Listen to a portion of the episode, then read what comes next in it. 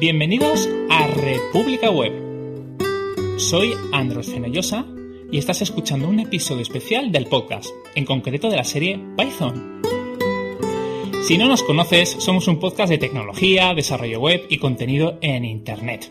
Tenemos otras secciones, como Informe Nube, donde hablamos de noticias y cuestiones que tienen que ver con sistemas, y también disponemos en caché de otras series temáticas como la programación funcional o testing. Python es un lenguaje que ha sobrepasado con creces su diseño original para acabar colándose en una multitud de disciplinas y profesionales de todo tipo como puede ser el análisis de datos, la inteligencia artificial, la creación de aplicaciones por escritorio, desarrollo de microdispositivos, desarrollo web, obviamente, gestión de sistemas, matemáticas y así podríamos estar iterando todo el día. La comunidad de Python es una de las más sanas y activas que te podrás encontrar. Los usuarios organizan espontáneamente charlas mensuales y talleres gratuitos en torno al lenguaje. Anualmente se celebran diversos congresos. El más popular se conoce como PyCon, con sus diferentes sabores, como la EuroPyCon, que en breve empezará, o perdón, que ha acabado hace poco, la PyCon AS, la PyCon ES, la PyCon LATAM, relacionado con Latinoamérica, y muchas otras. Pero también hay grupos especiales como las Django Girls, un, un movimiento femenino para animar a otras mujeres que den el paso a aprender a programar, aunque sea en el mundo web y bajo el paraguas de Django. En el primer episodio vamos a centrarnos en hablar justamente de la comunidad, y nada mejor que el actual presidente de Python España, Israel Saeta. Antes de empezar, quiero hacer una breve mención a Juan Luis Cano Rodríguez, el expresidente, y agradecer su magnífica labor durante todos estos años. Estuve presente en su anuncio de despedida, el cual fue muy emotivo. Y no obstante estoy tranquilo. La nueva dirección, encabezada por Israel, no solo se asegura de mantener su legado, sino que con las nuevas energías alcanzarán cuotas inimaginables. De nuevo, gracias Juan por todos estos años. Y ahora volvamos al episodio. Hola Israel, ¿qué tal? Hola, ¿qué tal? ¿Qué tal Andros? Muy bien. Me alegro. ¿Dónde estás ahora mismo? Estoy en Barcelona ahora mismo. Eh, muy bien. Y bueno, yo creo que lo primero para que te conozca un poco la audiencia es conocer un poco tu pasado, a qué te has dedicado. Empecemos por lo básico. ¿A qué, a qué estudiaste? Pues yo estudié física. Estudié física me, gustó desde que, era pequeño en el instituto y tal, y dije, ah, bueno, pues esto mola, y la verdad es que me, me gustó muchísimo. Pero estudié allí, en, porque yo nací en Madrid, y estudié allí, en Madrid. Y después me vine, sí, dime, dime. No, no, nada, simplemente preguntarte, ¿y Python ya estaba sonando por ahí? ¿Ya era una Mm. herramienta que ayudaba dentro de la universidad? No, en un principio no mucho, no, en la universidad en sí, no, el tipo de cosas que, que hacíamos además programas de cálculo numérico, como MATLAB y tal, la programación no era algo, sí que había cursos de programación, pero estaba orientada a hacer estos cálculos. Python en ese momento, claro que esto era antes del 2010, aunque Python es muy viejo, pero no era no existía el ecosistema que hay ahora mismo de tema numérico y tal, de NumPy, de pandas y tal, entonces se utilizaban otras herramientas. Y de hecho, aun- aun- sí, dime. Sí, sí, dime, dime. No, de hecho ahí yo, yo en esos momentos estaba muy metido en temas de también de pro software libre y ta- tratamos de, de influir en que se, en vez de utilizarse MATLAB, por ejemplo, se utilizasen otras herramientas de software libre. No Python, porque no tenía tal, pero había otros que no me acuerdo, que era Octave, se llamaba. Y tratamos de influir para que se cambiase un poco eso y no nos metiésemos solo en MATLAB desde el principio. Muy bien, o sea, desde la base ya estabais empujando, ya estabais ayudando. Sí. Antes de ser la comunidad ya ayudabais a la comunidad. Sí, sí, sí. Bueno, en otro, no en Python en este caso, pero, pero sí, en- con otra cosa relacionada. Bueno, ¿y cuándo fue tu primer, la primera línea que escribiste de Python? Pues la primera línea en sí no, no sé, pero yo, si no recuerdo mal, yo antes, eh, como inicio con mucha gente, lo que estaba de moda era programar para hacer webs, hacerlas en PHP, con MySQL y todo esto, ¿no? Eh, entonces, pues yo es lo que aprendí, lo que hacía cuando eh, hacía mis pinitos, hacer chorraditas en de webs, lo hacía con eso, pero bueno, por causas del destino acabé metiéndome en la delegación de estudiantes de la, de la universidad y un día estando en estando allí en el local me encontré un manual de un servidor de aplicaciones que es un poco esotérico, no es muy conocido, que se llama, yo lo llamo Zope, en su, se pronuncia SOAP, y era un sistema que está hecho en Python, bueno, está hecho en Python y servía también para hacer webs, pero de una forma un poco bastante diferente a cómo funciona MySQL y PHP. Y entonces yo creo que a partir de ahí es cuando empecé a ver esto de Python, aprendí, porque había también otro manual de, creo que era de Diving to Python, de un, chico que se llama Mark Pilgrim, si no me, si no me equivoco. Y a partir, yo aprendí en base a eso, el curso este, y porque me salía y dije, ah, mira, hacer webs, qué divertido. Y es cuando empecé con, con eso, con el libro este que estaba impreso ahí, que alguien lo había impreso por, porque hacía otras, otras actividades. Entonces sí, en, en la universidad, a lo mejor segundo año, así, universidad. Es curioso, pero eh, yo esto al menos lo veo con ciertos amigos. Solemos tener cierto amor ¿no? a nuestros primeros libros dentro del desarrollo o del mundo de, de las ciencias de la computación y siempre tenemos un fetiche. O sea, un libro que no conoce nadie, pero está ahí, lo tenemos en la estantería y es como un, un recuerdo ¿no? de, de, la humildad, de, de dónde vinimos ¿no? y hasta dónde hemos llegado. Hmm. Bueno, ¿y la comunidad? ¿Cuándo fue el momento que decidiste adentrarte o tomar el contacto con gente fuera de tu entorno? Bueno, no sé si no sé si te refieres a comunidad más de programación o comunidad de o en general cualquier cosa. Me da igual, cualquier tipo de comunidad. Cuando decidiste salir del cascarón y ver qué más había fuera. Bueno, yo, yo en la universidad también, paralelamente a la acción de estudiantes, me impliqué mucho en una asociación de estudiantes que había ahí, que, se, que aún existe, que se llama IFATIA. Eh, y en base a eso empecé a hacer mi, mi, mi, mi, andanza en hacer actividades, organizar cosas, pues empecé con esta asociación, porque se organizan actividades culturales y para mí eso ya es es una comunidad, es local y todo en el sentido de que estamos en la universidad todos, nos veíamos cada día y eso es muy guay y ayudaba mucho a sacar cosas, pero estábamos siempre organizando actividades, charlas, talleres, eh, fiestas y cosas y para mí eso ya era forma parte de, una comunidad y también a raíz de, esto que digo, de, del tema de Python, SOAP, también investigué y hay un gestor de contenido que también participé bastante en él, que se llama Plone, que es el gestor de contenido más, más común de, que se utiliza con este servidor de aplicaciones. Y ahí es como también empecé a meterme en la comunidad, porque también Plone y SOP son cosas poco conocidas, en las cuales siempre venían bien manos, y entonces pues me empecé a meter también en, en esa comunidad, en el canal de IRC cuando era muy común. También fui a varios, a varios fui a varios sprints que se organizaban en distintas ciudades, era muy común en muchos proyectos de estos quedar cada cierto tiempo en un sitio toda la gente que tal y, arreglar un montón de bugs o hacer una feature, porque si no, cada uno a su ritmo por su lado, a veces es un poco complicado coordinar, pero si te juntas todo el mundo, además así te ves, es una parte muy, muy importante, ¿no? Ver, ver a conocer a la gente, tomarte unas cañas con ellos, además de programar.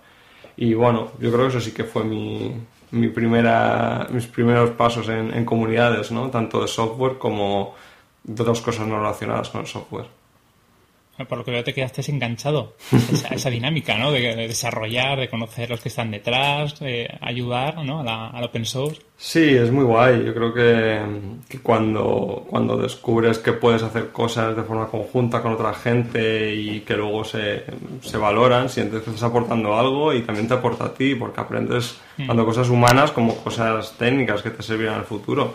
Y yo creo que cualquiera que vaya a participar en comunidades verá que le ha ayudado muchísimo. A mí me ha ayudado mucho a hacer estas cosas. Yo mi primer trabajo, mi primer trabajo lo conseguí también trabajando con Plone, en base a que, claro, una cosa que no lo tocaba casi nadie, yo aprendí por casualidad y de meterme en eso, pues, pues me salió eso. Luego también trabajé como freelance ayudando a gente porque participaba ayudando a gente en foros y una, una, vez una persona me dijo, ah, mira, yo tengo una empresa y necesito a alguien que tal, eh, te pago por esto y acabé trabajando porque alguien me conoció y también incluso cuando estuve de Erasmus me conseguí trabajo por la comunidad porque escribí en un post en un blog diciendo que estaba en Estocolmo y me contactó una empresa diciendo, ah, buscamos programadores de Plone en Estocolmo y eh, es, es increíble.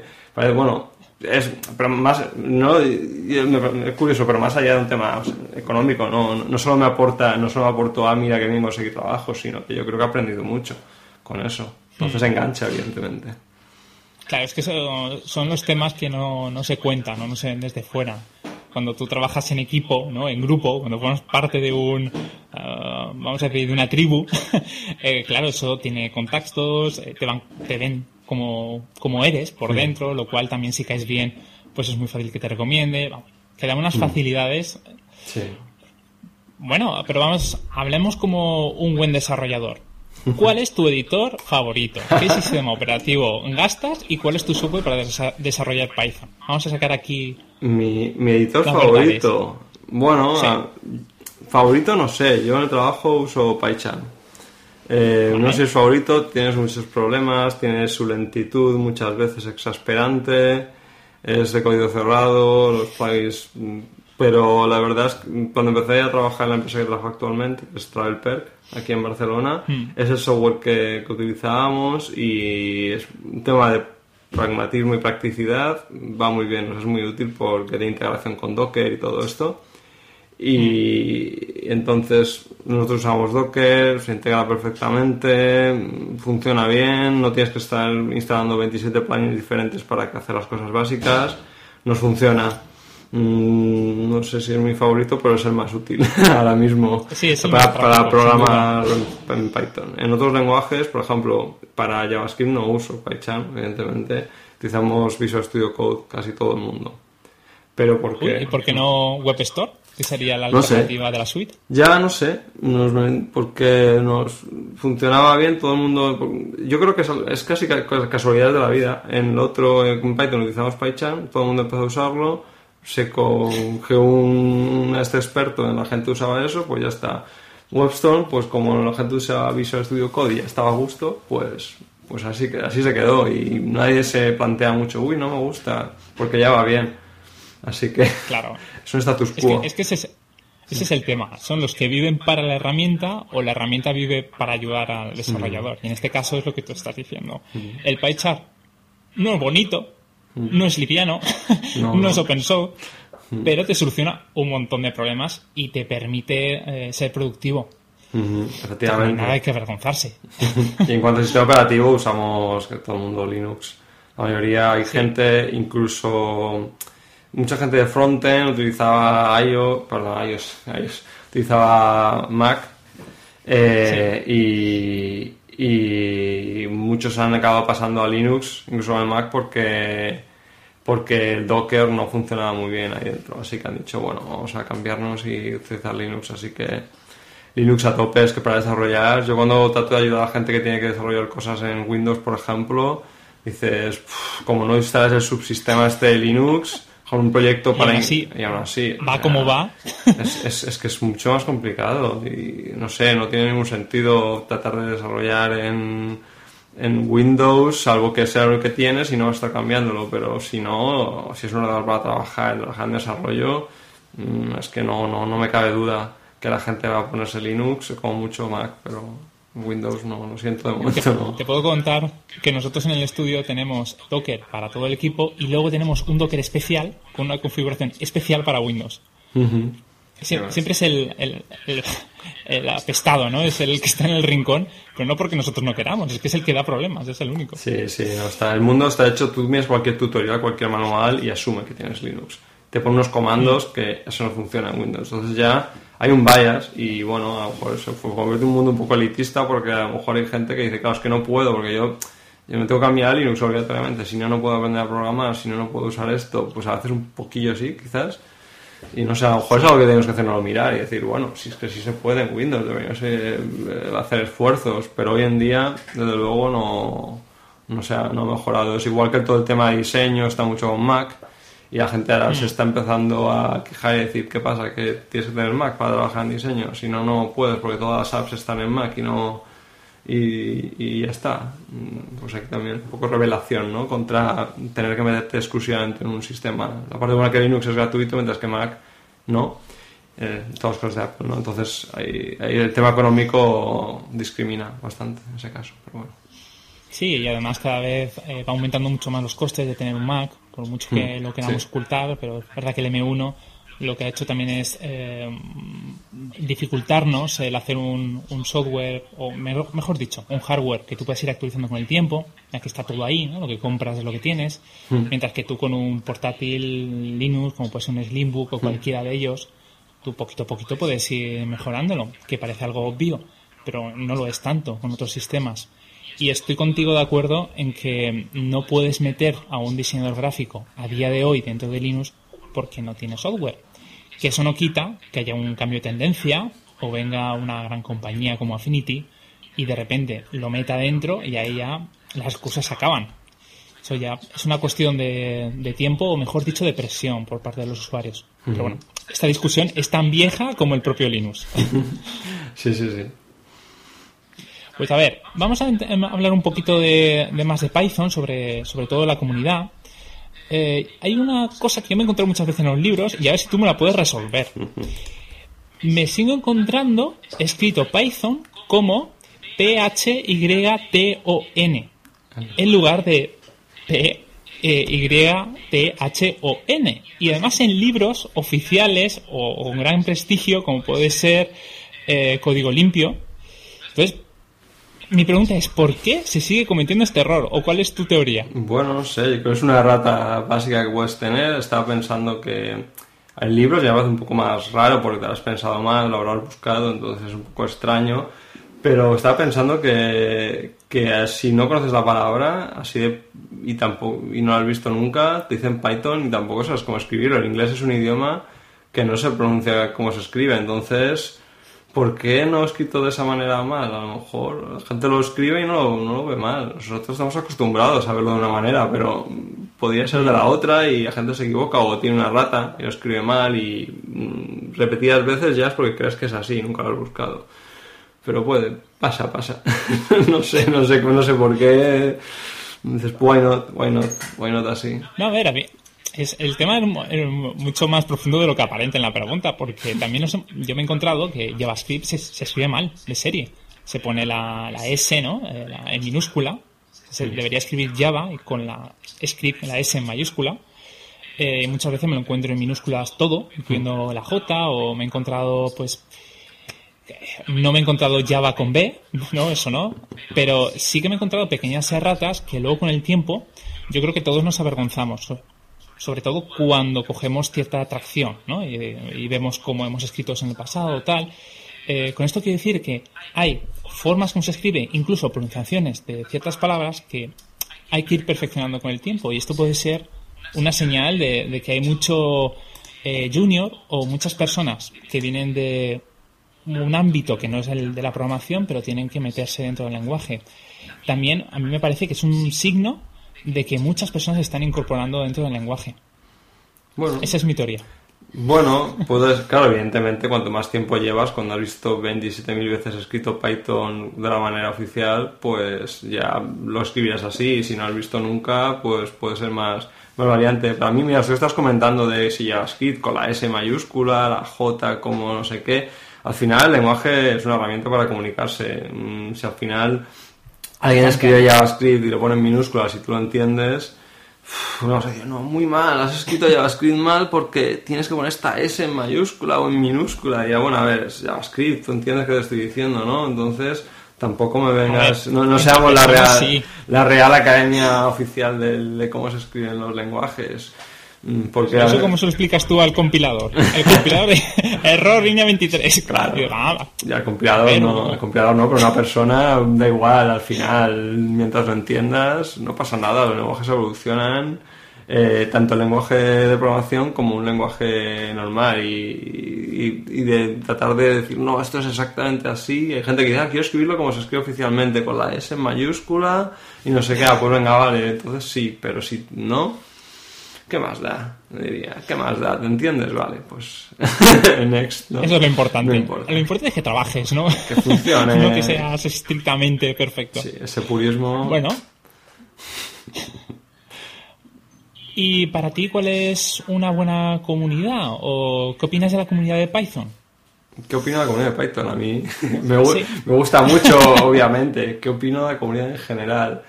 No, yo creo que, que, la comunidad, a mí, como ya he dicho, yo aprendí dentro de la comunidad y creo que, que es una, una cosa súper súper importante y súper útil.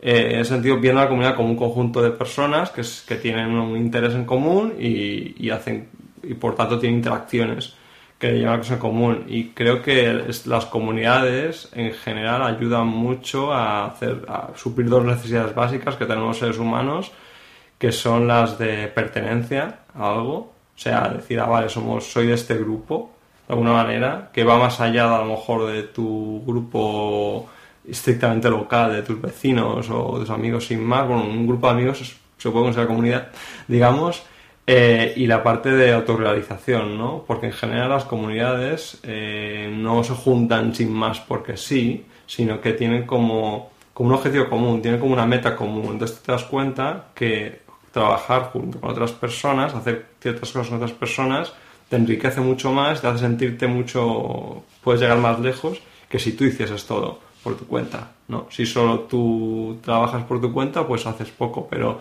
si trabajas junto con otros, vas a conseguir hacer proyectos mucho más chulos en general, más ricos, más diversos. Y yo creo que eso es, es lo que engancha. Y, y creo que la programación yo creo que la programación es un, al menos mi sensación es que es uno de los campos en los que más comunidades hay y creo que probablemente esté debido a que como es un campo que evoluciona tan rápido, la mejor manera de aprender es haciendo, haciendo networking, teniendo interacciones con gente que, que trabaja en ello y que hace cosas con ello, porque mmm, no es algo estable que tú puedas escribir un libro, sí que hay mil libros de cosas, pero evoluciona tan rápido que o contactas con gente y tienes interacciones o o te quedas atrás porque, porque no porque va demasiado rápido. Así que yo creo que es algo súper natural que, que, pase. Y además, la gente es muy pasional con esto, que te hace que acabes de trabajar y te vayas a un meetup a, a escuchar sobre esto. Exacto. Cosa que otras personas, a lo mejor, si dices, bueno, yo me dedico a, a, a cualquier otra actividad, a lo mejor, que no es tan pasional, la haces porque te pagan y cuando sales de allí, pues, trabajas en un bar y a lo mejor sales del bar y dices, pues no voy a ir a a la reunión de, de, de, preparar, de servir una mesa, porque estoy harto, ya no me apetece. Pero esto es como muy pasional, a la gente le mola tanto que está ahí, el fin de semana sigue, hace un podcast, y cosas así. Y dices, bueno, pues por eso acabas en comunidades también, porque te mola tanto. Que... Si solo fuera un podcast. si solo... Es que esto eh, produce adicción, es verdad. Estoy de acuerdo contigo. Yo no me imagino a alguien recogiendo eh, manzanas, mm, eh, llegar a casa y, irse a una convención de, transportistas de fruta. O sea, chico, algo va mal en tu cabeza. También es cierto que hay un dicho japonés que dice que si quieres ir rápido, ves solo. Mm. Pero si quieres llegar lejos, ves en compañía. Y es cierto que esta profesión es bastante solitaria y cambiante. Estoy de acuerdo contigo. Entonces, apoyarte, cogerte de la mano de otras personas con un mismo objetivo, pues beneficia a todos. Es, es eh, te, os nutrís ¿no? de, de, forma espontánea. Mm, o sea que sí. -huh. o sea, yo es que aconsejo siempre que cuando empieces a desarrollarte en, en un área, busques la comunidad, la más cercana posible, porque eso te ayuda a ir más rápido. Mm, no es que sea una escuela, por supuesto que no, tú tienes que ser autodidacta, pero si te da ese empuje o, o te te ayuda a averiguar eso que te hubiera costado mucho tiempo llegar. Sí, sí, yo, bueno. sí, yo creo que también la necesidad, lo hemos visto también este año y medio, la necesidad social, eh, el ser humano es inherente, es importantísima y al final ya, no es, ya es que esas excusas como excusa, vas a aprender, es un tema común que tienes en conexión con otras personas para conocer gente ya. Ya no es, es que quiero aprender Python, es que Python me gusta, me gusta la programación y lo que quiero es ver a gente y hablar con ellos. Luego hablas de cosas que no tengan nada que ver, a lo mejor vas a las cañas después y, y, y, lo que quieres es ver a gente, ¿no? Y esto te, y esto te crea, es una excusa, ¿no? En una sociedad, a lo mejor cuando ya eres más mayor, cuesta más a lo mejor hacer, no tienes la uni en la que estás ahí, te ves día con gente. Esto es una, una vía de, socialización, ¿no? Gente que tiene un interés común, te juntas y, hablas con esa gente y, yo creo que es muy valorable. Y ahora pues siempre todo el mundo habla de que hay muchos problemas psicológicos derivados de que hemos tenido que estar encerrados y no has visto a otra gente. La gente lo que quiere es ver a otra gente no, no ver otra charla quiere hablar con gente. Sí y además es el factor que tú has dicho social de hacer amigos. Cuando hay un evento sobre todo que es recurrente anual, mensual cuando vuelves a ver a esas personas que no, tal vez no has hablado con ellos en todo el año o, no lo sé, no has, no has podido coincidir por X razones, pero te da, te da alegría, ¿no? Te, te, sientes muy a gusto. Sí, sí. Mm, hablemos un poco de socios. Dentro de Python España hay un apartado o hay una sección donde ciertas personas pueden tener ese rol de socios. ¿Podrías explicar un poco así a los que nos están escuchando eh, quiénes son, qué ventajas tiene, qué desventajas, si es gratis y qué es eso? Bueno, ¿quiénes son? Bueno, mucha gente. Son socios actualmente creo que tenemos... Bueno, podía ser mucho, podemos hacer poco mucho, depende como mires, ciento y bastantes ya hay de, socios. Yo soy uno ¿eh? de ellos. Uno de ellos, Andros, muy bien. Bueno, hacerse socio, realmente, al menos hasta donde yo tengo entendido, yo no sé, yo no sé toda la historia de Python España, a pesar de que esté la presidencia, y creo, si no, no entiendo mal, una de las razones para crear la asociación eh, fue poder hacer las PyCones, que son estas conferencias anuales, y tener una figura jurídica por detrás que, que lo que, hace que se coma, que va a hacer las facturas, etcétera, sin tener que ser una persona que asume todo el coste, asume toda la responsabilidad de eso.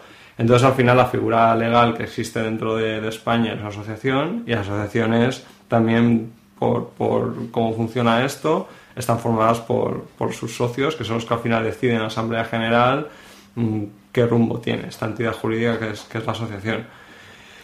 Eh, entonces hay socios fundadores, después hay unas reglas, tal y cual. Vale. Eh, en general, la gente que se hace socia de Python en España es porque comparte sus objetivos, ya sea hacer estas conferencias, hacer actividades en torno a, la programación con Python.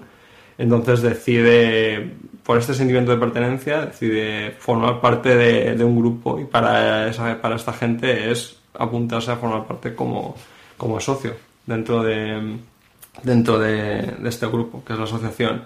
Eh, no, es, no es gratuito, son 30 euros anuales.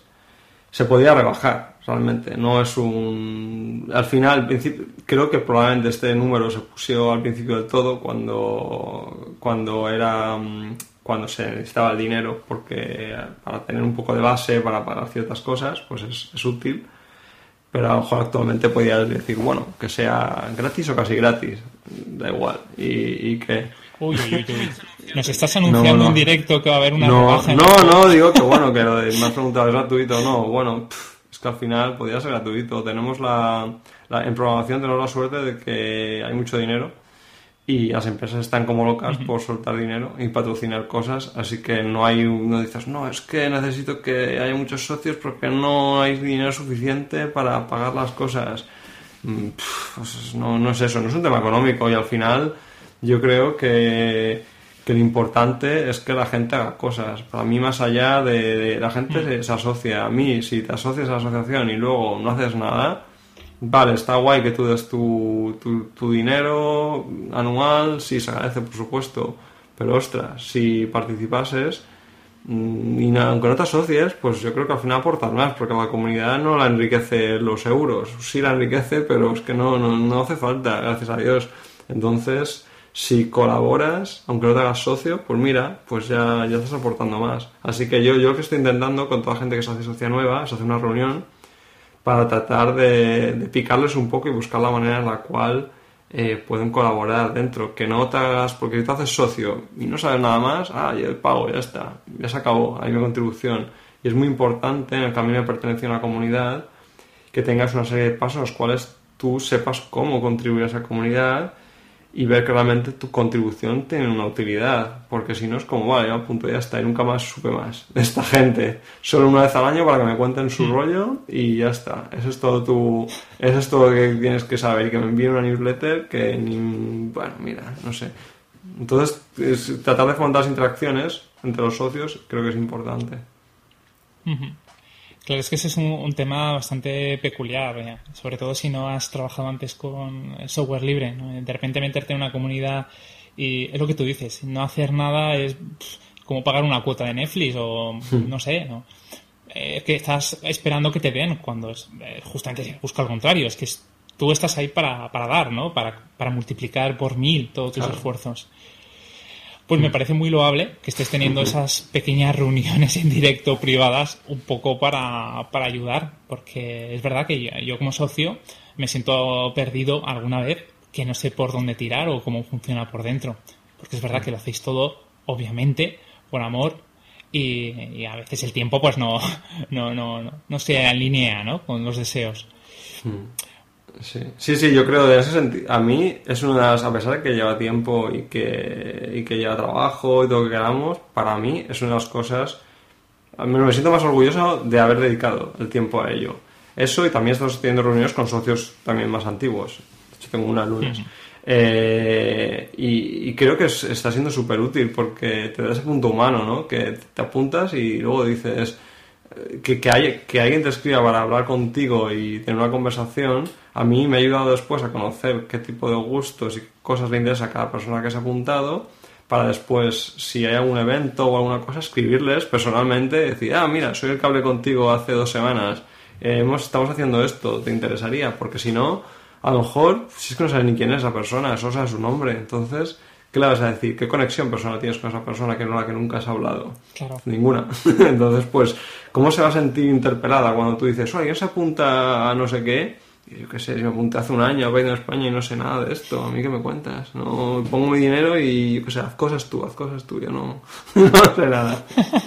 trabaja para mí. Trabaja para mí, ya te, he puesto, ya te he puesto los 30 euros. Trabaja, ¿no? Ya tienes el salario. Yo con eso tenéis para montar, ¡buf! Un montón de cosas. ¿Y qué te estás encontrando? ¿Qué actitud eh, tienen los socios con los que estás hablando? ¿Son perezosos? ¿Son activos? Eh, ¿Hay más deseos que tiempo? Bueno, pues hay de todo. Hay gente que se apunta y dice, uff, pues que estoy metido muchas cosas, me he puesto esto pues porque me parece guay la comunidad y quería contribuir porque me sentía que, puede servir. Y hay gente que es mucho más activa. En general la sensación que me da, y esto supongo que pasará en, todas partes, es que eh, cuanto más joven es la gente, incluido en joven en cuanto a que está empezando con, a programar, más abiertas a hacer cosas. Pero la gente que lleva muchos años es como, estoy cansado ya, estamos en pandemia, no quiero saber, no quiero hacer más cosas. Quiero, me acabo de trabajar, quiero irme a tomar cañas, a jugar al fútbol, no quiero estar siguiendo con el ordenador. Pero la gente que está aprendiendo ahora es como tiene ese más ese deseo de aprender, de hacer cosas. Entonces, lo que yo me he encontrado es eso, que cuanto más, cuanto más joven es la gente en este sentido, más ganas tiene de, hacer cosas. Y eso hay que aprovecharlo porque además es relevo generacional, ¿no? Siempre hay la generación que ya está cansada y dice, es que llevo cinco juntas ya, no, no quiero más. Y hay otros que quieren hacer eso, ¿no? Y dice, ah, sí, esto a mí me mola, yo quiero, quiero hacer, quiero estar delante de la pantalla del fin de semana también. Dámelo, dámelo. quiero más. Y gratis. Y gratis, y gratis. Es necesario porque si la gente se acaba quemando ya mucho tiempo una cosa, al final quiere cambiar de actividad, entonces es necesario o sea, la gente que llevamos más tiempo, es nuestra responsabilidad para que la comunidad no se muera, nutrirla, ¿no? De, ayudar a que esta gente que tiene ganas de hacer cosas pueda hacerlas, porque si no hacemos nosotros, hacemos nosotros, al final cuando nosotros desaparecemos, porque ya estamos cansados y dicen, mira, yo no quiero más, se muere todo, porque no hay un relevo. Hay que trabajar para que este relevo exista. Y es ayudando a la gente que tiene ganas a que haga las cosas. Eso es fundamental. Bueno, se está viendo contigo. Tú eres el relevo y estás moviendo, estás con esa, eh, bueno, esa mente aún no, intoxicada, no cansada. No intoxicada no es la palabra, sino cansada, ¿no? Vamos a decirlo. Mm. Que estás intentando mover todo. Y, mm. esto o puede acabar muy bien o, o, simplemente quedarse como está. Pero peor no va a ir. Sí. Bueno, y hablemos de PyCon S en concreto, ¿no? La nacional. Mm, ¿Cuál fue la primera vez que, te metiste dentro? Zaragoza. Fui a Zaragoza, que es el 2014, si no me equivoco. Que empezó en 2013 en Madrid eh, y el 2014 en Zaragoza. Sí, ¿no? no ¿Y cómo, fue? Bien, bien. Ah, pues, tenía... Los años no son importantes. Ya, ya. Sí, sí, estaba mirando ahora. 2000. Es que no me sé. Como ha ido tantas ciudades y tantas, pues yo no sé qué año era cada una. Pero, pero sí. Bien, bien, muy bien. Creo que, no sé si, ahí creo que no presenté ninguna charla y no sé dónde, cómo llegó a mis oídos que, se hacía, pero, pero bueno, como yo ya estaba en, en Barcelona, pues me vino, me, me, quedaba cerca y, y, fuimos. y bien, bien. Esa fue un poco más chiquitita, probablemente de las más pequeñas que, que hubo, pero bien encantado. Es que eh, yo creo que- ¿La tercera? No, ¿Puede la, la segunda, ¿no? Porque la primera fue en 2013 en ¿La primera Madrid. fue la de Madrid? Sí, esa fue en 2013. después- Zaragoza, la segunda, ¿no? Vale. A lo mejor nos equivocamos, ya te digo. Yo esto no, no, no estaba en ese Bueno, no, momento. no. Estaba y no estaba. Nos, ¿no? Nos va a perdonar la audiencia, seguro. Sí, sí. 2013 Madrid, ¿no? Sí. Mm, sí, sí, porque 2015... ta, ta, ta, ta, 2015, 2015 es Valencia, 2016 es Almería. Que de hecho... Lo he estado mirando antes, ¿eh? Sí. Yo también la tengo esta. Vale. No sé dónde la tengo, pero... Me salté, las dos que me salté fueron las de Cáceres y Málaga, solamente. El Ay, resto, no me el resto he ido digas. todas. Eh, la, la de Cáceres estuvo increíble. O sea, fue... Me pillaba un poco de desmano, me pillaba un poco de desmano de Barcelona y dije, "Pff, qué pereza. y no, y no, lo siento, sí, somos vagos también y la localización, eh, Sí. pues eso te importa. bueno, la verdad es que no, no estoy mirando conexiones, pero la sensación que me dio es, ostras, esto no va a ser fácil llegar, voy a tardar un tiempo en llegar, bastante considerable. Bueno, mm, next, pero podía haber ido, la verdad. Mira, fíjate que hay gente que aprovecha justamente para hacer otras amistades en el viaje, ¿no? Y dice, voy a esta. Mm. eh, y parto desde Barcelona, como Sí. es tu caso, ¿no? Vale, pues yo voy contigo, no sé qué, y al final, claro, tantas horas de ida y vuelta, Sí. pues al final acabas Sí, conociendo a esa persona. Sí, sí. ¿Y entonces cuántas charlas has dado en la Paicones? Gente, como tres o cuatro, tres o cuatro. Yo me acuerdo que di una sobre un tema de MySQL y Python. Una hice sobre, sobre Dask, que es un sistema de paralización de, de operaciones de tema de Data Science. Sí. Y un taller, creo que fue en Alicante, hice un taller sobre Django y Django los Framework. Tres mínimo, cuatro probablemente, algo así, tres o cuatro. No muchísimo, un año hacer una ya, ya es, ya, es- ya está bien. Bueno, claro, y además es toda una bendición que te toque, porque tanta gente que quiere ¿no? Participar, pues que, que salga tu nombre ahí, bueno, ya, ya Sí. está. Mm. ya te puedes retirar. Sí, sí. Bien, y, y ahora va a venir una nueva. Eh, Va a ser... ¿Cuándo? ¿Cuándo va a ser la, nu- la siguiente? En octubre, el mes que viene, ya, el, el- si no me equivoco, 2 y 3 de octubre. Va a ser, va a ser dos días. Eh, pues, no sé cuándo se, se publicará el, el podcast y el vídeo, pero bueno, ya en la web 2 y 3. Y Mañana, habrá- posiblemente. Vale, pues sí, eso habrá. Si la agenda no cambia, habrá charlas por la mañana y talleres por la tarde, los dos días. Mm. Puesto para que, porque todo un día de charlas a lo mejor es un poco muy pesado. Así que dijimos, bueno, pues lo dividimos, hacemos charlas por la mañana y talleres por la tarde. Si hay gente que solo quiere talleres, pues estar una media tarde y, y así. Y así ya, ya está bien. Dos días, el viernes también habrá un taller que, que, bueno, no diré de momento, ya lo veréis. Hay un pequeño cambio respecto al año pasado, es un poco dif- diferente, pero parecido pero diferente. Un taller el viernes. No nos puedes adelantar nada, nos vas a dejar así. No, no, no, dos meses. porque no, no lo llevo yo y prefiero no, no y prefiero no decir nada que no la, no vaya a liar y dejar el y dejar la- el misterio. Vale, vale, muy bien, ya, ya está, nos tenéis enganchados. Así se hace una buena historia. Dejas una incógnita al principio y la desvelas al final. Bueno, y va a ser online. Mm. Sí, va a ser, no, no. mm, sí, va a ser online. La situación no está. La situación no está. Bueno, a ver. eh, A lo mejor ahora mismo se podría hacer un evento más pequeño eh, que sea que fuese presencial, ya en octubre.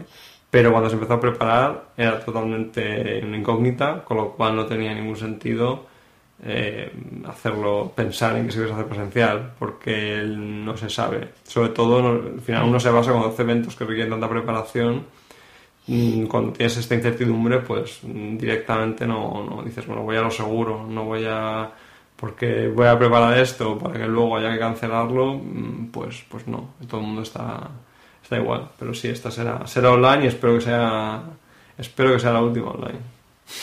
Yo también lo espero. Todo Estoy buscando ese, ese aspecto social.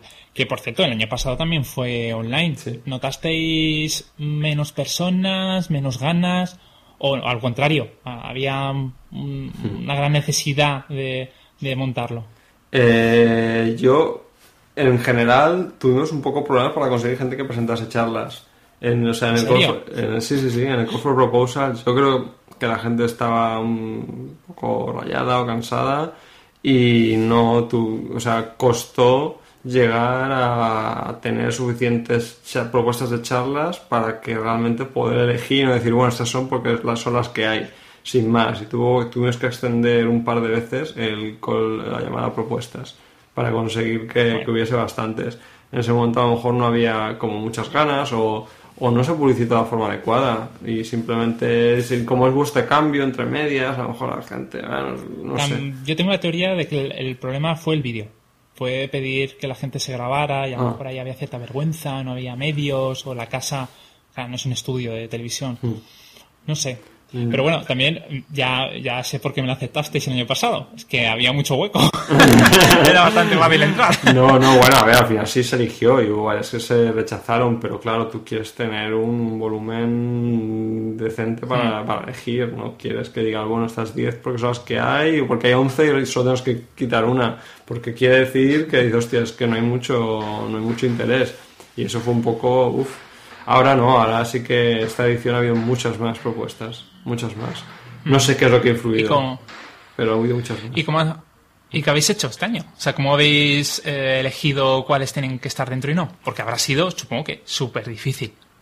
Pues lo que hemos hecho ha sido abrirla, hacer una bueno, votación, una evaluación abierta a, gente de diversas comunidades locales y socios y socias para que básicamente les enviamos, hicimos como seis, no, 6 o, 12 formularios, grupos de charlas diferentes, sin saber quién era la persona que lo presentaba ni nada, y con la descripción, pues tenían que evaluar del 1 al 5, si no me equivoco, eh, cuáles les parecían, cómo interesante les parecía esa charla dentro de la Baiconés. Entonces, con esa evaluación después, pues también tratando de, dar diversidad en varios aspectos, hemos eh, seguido la agenda. Bueno, pues estos, estos temas, de tal, de cual, y al final se tomó la decisión respecto de, de unas y de otras. Se intentó abrir, yo creo que es, interesante sí, es, interesante, yo creo que la propia gente que está en la comunidad participa en elegir qué es lo que quiere ver, porque eso ya te engancha un poco, ¿no? Si tú has participado en elegir qué charlas van, después dices, ostras, es que yo he participado, me, me interesa. Y haces participar todo el mundo. Y te quitas el marrón. O sea, dices, ha salido esto porque lo hicieron la comunidad. a mí me hubiera encantado meterte la tuya, pero... Pero yo no tengo la culpa, ha sido, ha sido la mano, la mano inocente esta que, de la comunidad. No te gusta y otras comunidades. ¿Y tú has, sentido la tentación de presentar algo? Eh, no, bueno, no, no he presentado nada este año. Por, es que cuando. Es una de las cosas que te pasa cuando estás metido en, en, en organizar, pues dices, ostras, ya tengo bastante trabajo organizándolo para además preparar una charla. Entonces, pues se queda te quedas un poco más, más a la retaguardia, ¿no? Diciendo, mirando, tratando de ayudar de, otras maneras. Y también porque dices, también quiero que tenga la oportunidad otra gente de, de participar, porque yo ya tengo mi, mi, cuota de participación dentro de la comunidad, ya me siento ya me siento a gusto con, con, lo que hago, no que esto y además una charla. Claro, pues claro más sería que Marte, es que ya haces más que de sobra. ya, ya está, y hay mucha gente que prefiere solo hacer una charla y ya está y pues también mm. pues está bien pues entonces no porque no participo en la organización pero yo creo que así me parte el, el esfuerzo de alguna manera así que no, no, he presentado nada mira justo te iba a hacer esa pregunta pero creo que me la has resuelto ya ¿qué hace más falta? ¿dinero o pull request? Mm, pues sí, le, he respondido antes sí yo creo que pull request más, colaboración porque al final el dinero hay mucho dinero en esta industria ya digo que, que las empresas están locas ahora ya hemos organizado la Paicones y ahora sí que hemos abierto patrocinios y las empresas ahí teníamos hemos puesto límites en los, en los eh, niveles de patrocinio porque también la exclusividad es parte de, del hecho de tener ese nivel de patrocinio y se han un poco de, pelea, bueno no pelea, pero las empresas ahí no, yo quiero ser oro, uy ya no quedan oros, uy mierda, yo quería ser oro. Uy, pues platino. Yo, quería, yo quería pagar, yo quería pagar, pero no, pero no es suficiente, cachis. Eh, pero tampoco, como tampoco hace falta el dinero porque la conferencia es gratuita online eh, y no tenemos que mm, pagar comida ni nada de nada, mm, tampoco mm. tiene mucho sentido. Uy, me hubieras dicho, uy, es que tienes que haber puesto los precios más altos para porque las empresas estarían dispuestas a pagar hasta 5.000 euros por esto y yo me dejan 500. Dices, pero es que al final, ¿en qué, en qué te gastas el dinero? Dices, ¿para qué necesitas ese dinero? Entonces, ¿qué más da? ¿Qué más da? ¿Para buscar el máximo posible? No, no- la asociación no existe para maximizar el beneficio, sino para hacer las cosas. Con ese dinero ya hay de sobra para pagar regalos, concursos, sistemas eh, técnicos que necesitemos, ya hay suficiente. Entonces, ¿para qué tener, para qué recabar 10.000 euros? ¿Y qué haces con 10.000 euros? ¿Te los guardas en la cuenta del banco? Y si los puedes gastar en la comunidad a tope, pero no sé, Claro. un poco como pedir una cantidad de dinero absurda para cuando el evento te sale un coste muy bajo, no, pues, no parece muy, muy normal. Entonces no quisimos por unos precios de patrocinio súper altos. Pero en cambio sí que es verdad que la PyCon es eh, sí que es elevado. O sea, ahí eh, se van unas energías considerables. Me refiero Sí. la física, no la online Sí, que va a haber claro, dentro de dos meses. Claro, claro, es así que los patrocinios son más altos porque si no son altos las entradas suben mucho dinero. En general, celebrar eventos, por ejemplo, nosotros eh, fuimos a- aquí en Barcelona, inicialmente presentamos una, una propuesta para hacer la PyCones en Barcelona, la de que al final fue- salió Granada. Eh, y los precios de las cosas en cuanto coges auditorios grandes y cosas de estas son altísimos. Entonces, eh, una de dos, o lo pagan la- los patrocinadores y patrocinadoras o lo paga la gente que va. Entonces, si lo paga la gente que va, pues acabas con entradas de 100 euros. Porque solo la además te suelen obligar a coger la comida con su servicio de catering que tienen cogido. Entonces ya el, cada comida te sale a 30 euros. Y tú dices, bueno, ¿qué hay? Es te dan finger food. Comida de cogerte el cof- cada coffee break te cobran 10 euros por persona para ponerte un croissantcito y un café. Porque claro, te- es como las bodas. Esto es como las bodas. En el momento tú dices evento, evento y te pongo un auditorio que quepan 500 personas. Ah, vale, vale, sí. Este es el precio de tal, pero que ya se ha elevado y además tiene- hay una exclusividad con el- si el precio es bajo del sitio normalmente te lo cuelan por otro sitio. En este, este mundo es muy... La gente dice, empresas tienen dinero, venga, dame... Quiero que me pagues aquí el, el espacio. Por eso muchas veces se ha hecho en universidades, que las universidades suelen ser más menos ávidas de, de, de dinero, si tienes un contacto, cuando forma parte de la organización de la universidad, eh, normalmente los precios son mucho más bajos, porque lo organiza la propia universidad, porque si es un externo, automáticamente está el precio para dentro de la uni y el precio para externo. El precio para externo a lo mejor es tres veces más. Entonces también se te dispara. Y hay un debate, por ejemplo, el tema del precio de la entrada a PyCones, pues también hay, ostras, Claro. que pones un precio de 120 euros, hay gente que no va a venir porque son estudiantes no sé qué y no, y no vienen. Si y lo pones muy barato, si no te vienen suficientes patrocinadores, mm, tienes pérdidas. Entonces es un ajuste ahí fino cuando está el, el sweet spot para que no corras demasiado riesgo si no viene mucha gente, porque costes fijos, pero tampoco quieres ponerlo muy alto para que no, para, no sé, para la diversidad, ¿no? Que no haya gente que no venga porque es muy Claro. caro. No, y aún así ponéis entradas muy económicas, ¿no? Las Sí. Early Access o una- Sí. bueno, algunas son prácticamente una donación, o sea, no llegaría ni a precio de entrada. Mm. Y, no, es que te lo comento porque son... Esas vuelan. Sí. No sé cu- cuántos durarán, pero eh, me han contado casos de que a los 10 minutos ya no habían. O sea, que no sé si hay un montón de bots que están vigilando ahí que salga el momento. Yo, yo te puedo contar una anécdota, o sea, no da Paycones, pero yo intenté ahora en Barcelona, en octubre, van a hacer un- una conferencia Software, Software Crafters Barcelona. Eh, no sé cuántas entradas había, pero se empezaba, se abrió esta entradas a las 11.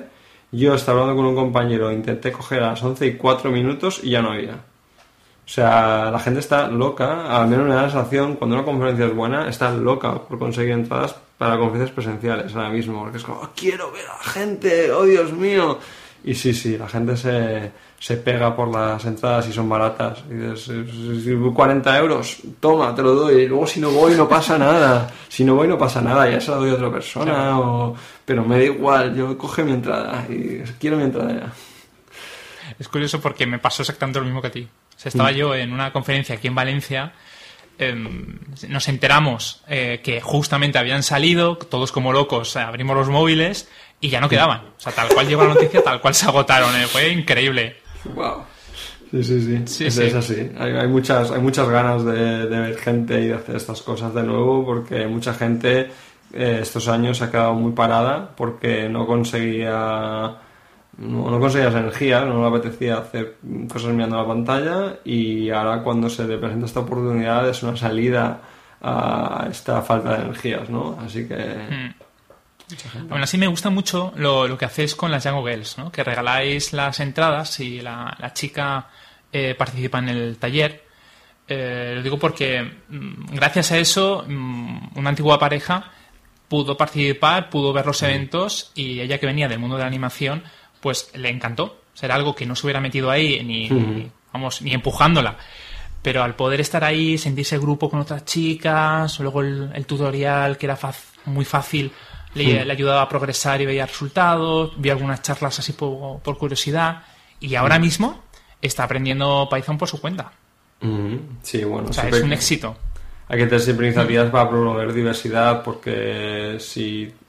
O sea, hay, hay un problema que, que- sigue existiendo y hay que solucionar. Si en la comunidad de base, la gente que está haciendo cosas es mayoritariamente masculina, muchas mujeres no se sienten a gusto entrando en un espacio tan masculinizado y necesitas de alguna manera incentivos, grupos de, de, de seguridad, es decir, una manera de seguridad ya psicológica, ¿no? De dónde me estoy metiendo, voy con más, más chicas en vez de ser la única chica. En, vienes aquí, eres una chica, la única chica en una conferencia de 100 personas, pues a mí no me pasa porque no, porque no, no parte, pero, pero entiendo que puede pasar muchísimo.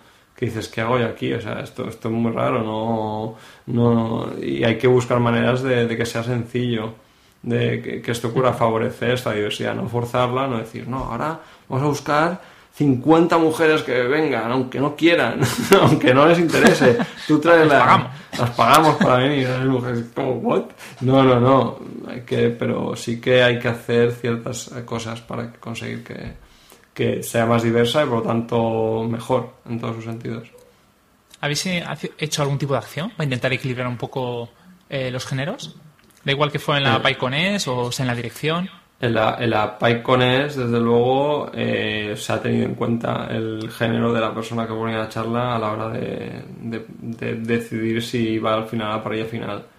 No es lo único, ni mucho menos, y creo que no es positivo que sea lo único, pero, pero sí que se ha tenido en cuenta, porque esta diversidad le da una, una parte, creemos que enriquece. Bien, pues ya como ya llevamos 53 minutos, veo el reloj, vamos a ir Oh. a las últimas preguntas, que tampoco lo quiero alargar más. Vale. ¿Qué planes hay de futuro dentro de la dirección? De ¿Qué objetivos tenéis? Objetivos, bueno, cuando pusimos la candidatura había una serie de, de objetivos que eran basados en tres pilares que tampoco me, me pararé a ellos. Te puedo decir cosas que estamos haciendo ahora y que vamos a hacer próximamente. Lo primero, evidentemente, la PyConES, que es la, cosa de... Más, la pregunta es sobre la dirección en sí o sobre la asociación. Más O bien algo. aso- asociación. Vale, O sea, la de- dirección. Vale, pues está la PECONES, que va a ser dentro de poco, que tenemos aún que hacer las últimas cositas. Eh, una cosa que estamos preparando ahora, aunque no sé si es todo Python España, yo estoy bastante metido, es estamos organizando una actividad para el Hacktoberfest, que a ver si sale. Estamos diciendo, Digital Ocean tiene que sacar a ver si va a hacer Hacktoberfest este año. Esperemos que sí, porque no ha dicho nada. Yo creo estamos, or- sí. estamos organizando ya algo relacionado con eso, porque si no sale luego, Ah. ¿y ya qué hacemos? Esperemos que sí.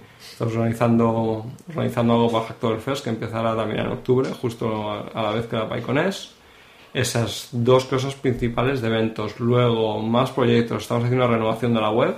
Que la estamos haciendo con estudiantes de un bootcamp, que salieron hace poco de un bootcamp y están eh, pues haciendo este, este trabajo que sirve para aprender y bueno, esperemos que, que quede chula. Está, está, al principio costó un poco empezar, pero ya está yendo más, está avanzando bastante y yo creo que, que será guay. Mi, mi, mi ilusión es que la podamos presentar en, en la, la asamblea que hagamos. O sea, Oh, con la. PyConES, presentar y decir, ah, mira, la web nueva, uf, ahí súper Ah. rápida, súper bonita, qué chula. ¿Vale? ¿Y qué tecnología estáis utilizando? Pelican, Django. Ah, hombre, hombre, No, esta pregunta te la hay que hacértela. Ah, pues no te lo vas a creer, pero usa JavaScript. Usa- Oh, Dios mío. Está en React. ¿Solo JavaScript? Eh, ah, está, está hecha en Mm. React. Está hecha en React con Gatsby. Que es un sistema de generación de páginas estáticas. Pero está muy chulo, la verdad. Y yo creo que va, va a, quedar, va a quedar muy guay. Estuvo mucho ver, que aquí debate. no somos- No, claro. Aquí todos trabajamos con otros lenguajes y no pasa absolutamente nada. O sea, es, es normal. Sí, sí, sí, y yo encantado. Es que no hay que ser, es absurdo ser cerrado con eso. Está hecha lo único que puede generar un poco más de problemas porque la gente no lo conozca, pero lo hemos hecho de manera que sea sencillo añadir contenido. A lo mejor las plantillas y eso es un poco más difícil de entender si no conoces React, pero si, lo si quieres añadir contenido sin más, no tienes que saber React. Es muy fácil. Así que. Y, y, si aprendes React, pues mira, eso que te llevas, ¿no? Eso que aprendes, qué guay. Claro. Genial. Además, no olvidemos que al final React es la parte de front, ¿no? Aunque lo utilices dentro del, del backend y ese conocimiento lo vas a poder gastar con un cualquier backend, en cualquier lenguaje. O sea que, ¿qué, pasa? ¿Te enriquece como desarrollador?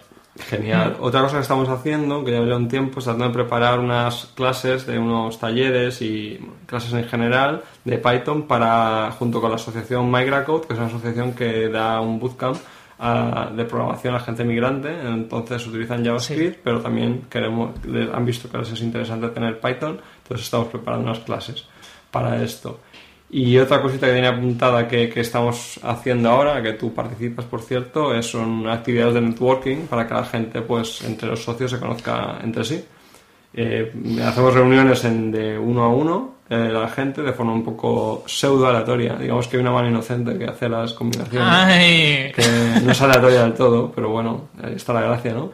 Y para que la gente se conozca y ves a otra persona que es de la asociación y le preguntas sobre sus gustos, su vida y yo creo que está guay porque conoces a las personas. Que al final mucha gente viene aquí a hacer networking, entonces ya te va bien eso, ¿no?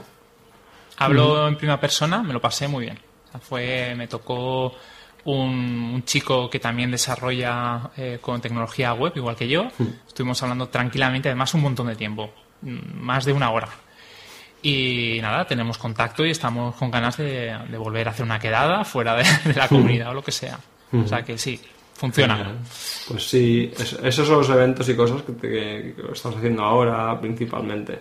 En el futuro, no sé, yo creo que una cosa que tenemos que, que tenemos que estar preparados es que yo creo, y esperemos que sí, que van a ver las cosas presenciales dentro de poco. Y Python España siempre una de las cosas que hemos querido es fomentar, ayudar a las comunidades locales. Entonces queremos estar ahí para ayudar lo que sea a las comunidades locales a, volver a hacer sus meetups. Y le hemos dicho, podemos, yo qué sé, dar, poner dinero, hacer una tirada de pegatinas, camisetas, cosas para que incentivar que la gente vaya, respetando los aforos, pero vaya a, estos eventos eh, y ah, sortearemos tres camisetas entre la gente que venga, pues ya es un incentivo, ¿no? Entonces conseguir que se revivan esas energías para que se hagan estos ¿Qué pasa con las camisetas? ¿Qué, debate hay con las camisetas? ¿Ponerlas, no ponerlas? ¿Qué es eso? ¿Ponerlas? ¿En qué sentido? Sí, porque me acuerdo que había un debate de quitar las mm. camisetas de un, próximo evento que había, ¿no? De la mm. Ah. Y, me acuerdo que yo también participé en ese debate, ¿no? Había gente que, decía que sí, que no. Y digo, uy, ¿cómo puede ser que algo tan sencillo como una camiseta genere tanto debate? Mm. Yo creo que, bueno, yo creo que se pueden. A la gente le encantan las camisetas, ¿no? Por los Hacktor Fest. Eh, que la mm. gente se apunta solo para conseguir una camiseta, ya, ya le va bien, hacer las cuatro contribuciones o cinco que, que pueda yo creo que se puede elegir. Si no quieres camiseta, pues no la, no, no, la tienes y ya está. Aunque tú quieras. Si prefieres una taza, un boli, estás, tienes 800.000 camisetas y no quieres, te resulta incómodo eh, decir qué talla tienes de camiseta o no, pues, pues no. Yo la, la gente que no quiera, que no la, no la coja y ya está. Y no, pero bueno, yo no sé, yo quitar a todo el mundo las camisetas de golpe porque hay gente que a lo mejor no le gusta, no quiere, no se siente cómodo cogiendo camisetas. Yo dejaría todo a todos y elige lo que quieras. Y ya está. Es mi punto de mm. vista que no tiene por qué coincidir con la decisión final, pero es lo que yo pienso. Sí, además en la hacker también lo que hacen es, eh, es opcional. Yo quiero camiseta, quiero hacer una donación. Sí. Pues Ahí cada uno. Así que yo, mi teoría es que casi todo el mundo quiere la camiseta. Yo, eh, o sea, yo si quiero plantar árboles, pues los planto, o sea, puedo poner dinero para iniciativas ecológicas, pero la camiseta es un token muy especial y yo creo que mucha gente lo quiere por ese... Es que ya llevo puesta el año pasado, ahora mm. mismo, y tú llevas una de Paiconés, esos tokens que, que te hacen formar, es hacen tribu y forman parte de la comunidad Entonces quieres algo, ese, ese token que tú tienes y que ves, ah, mira, la camiseta de PyCon es. Si de repente, podría ser una camiseta, podría ser un, la taza, ah, tienes la taza. Ese token lo quiere, lo quiere la gente de alguna manera que te identifica. Así que algo hay que, algo hay que dar porque la gente lo quiere, ese token. Así que. Sí, es como las pegatinas, ¿no? En los portátiles. Tienes que tener como tu colección para que otro te vea y diga, ah, mira, ese es de mi tribu. Ah. sí, se hace mucho. Así que sí, lo que, lo que quiera la gente, nosotros también en el tema de comunidades locales, eh, pues, eh, pues eh, si dicen, ah, queremos pegatinas, pues pegatinas, queremos camisetas, pues camisetas, queremos lo que sea hay que poner la pasta, no falta el dinero, se pone la pasta y se paga lo que sea para que la gente empiece con energías y empiece con ganas. Y no solo la pasta, señor. los recursos, la, las energías, las ganas, no sé, lo que sea. Bueno, me parece estupendo. Yo sí puedo aportar algo. Calcetines no estaría mal también porque se me rompen ah. mucho. Entonces, si vais en cada, cada país con un pack de 20 calcetines, yo los voy gastando durante el año. Genial. Y ya última pregunta es cómo compaginas todo esto con tu vida personal. ¿Cómo lo haces? ¿Cuál es el secreto? Con mi vida personal. Bueno, es que se funde, ¿no? Eh, unas cosas con las otras. O sea, tú, la vida personal, esto es personal, ¿no? Lo que haces en la comunidad. El sábado estamos grabando este podcast, pues decir, ah, es que tengo una vida fuera de ello. Es una actividad dentro de tu vida y tienes que, yo creo que evidentemente tienes que, nivelarte y no pasarte, porque hay gente que está muy a tope con esto y se quema mucho. Y a mí me podría llegar a pasar. Yo tengo que, que tener cuidado, por ejemplo, con el número de reuniones y de cosas que me pongo en temas de Python a la semana, porque acabas de trabajar todo el día y toma, otra, otra vez, otra cosa relacionada con lo mismo. Entonces dices, bueno, eh, no me voy a poner tres reuniones diferentes a la semana o un día tratar de tener en el mismo día de alguna manera porque es que si no es una, locura así que hay que hay que tener cuidado y no pasarse. Pues ya con este último consejo del presidente ya nos vamos a despedir Israel muchísimas ganas por o sea, he tenido, tenía muchas ganas de conocerte porque a nivel profesional te tengo respeto y quiero darte las gracias por, por, participar en el podcast y además en la apertura de, esta serie. No se me ocurría a nadie mejor, la verdad. Bueno, yo encantado de participar. Muchas gracias por invitarme. ¿Has estado cómodo? ¿Todo bien?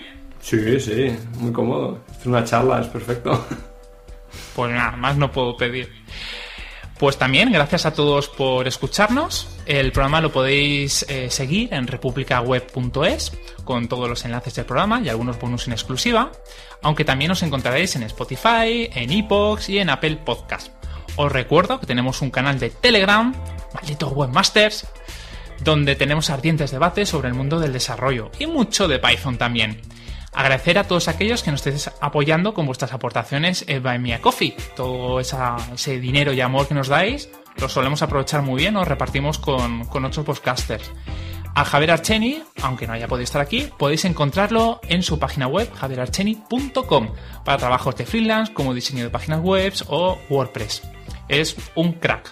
A David Vaquero, que aunque no lo veáis, está ahora mismo grabando para YouTube, está siendo nuestro director, está detrás de, estas cámaras. Eh, lo podéis, podéis trabajar con él o comprar sus cursos o desarrollaros como profesionales en cursosdedesarrollo.com. Son cursos estupendos, sin duda alguna, lo mejor que podéis encontrar online para la formación. Y también tenéis un canal de YouTube, que lo dejaremos en las notas. Anthony Getzel lo podéis encontrar en ccsolution.io, que os puedo comentar que su página web nueva está en desarrollo y va a ser genial. Y en Twitter como dev-ago. Eh, a Néstor Angulo lo podéis encontrar en Twitter, no tengo apuntado cuál es su Twitter, pero lo encontraréis rápido. Y a mí en programadorwebvalencia.com para temas de, desarrollo o a medida. También en tema de aplicaciones móviles tenéis mi estudio, sas.studio, y en idequera.es para temas de formación. Gracias a todos por escucharnos y que tengáis un zen día en Python. Cuidaos.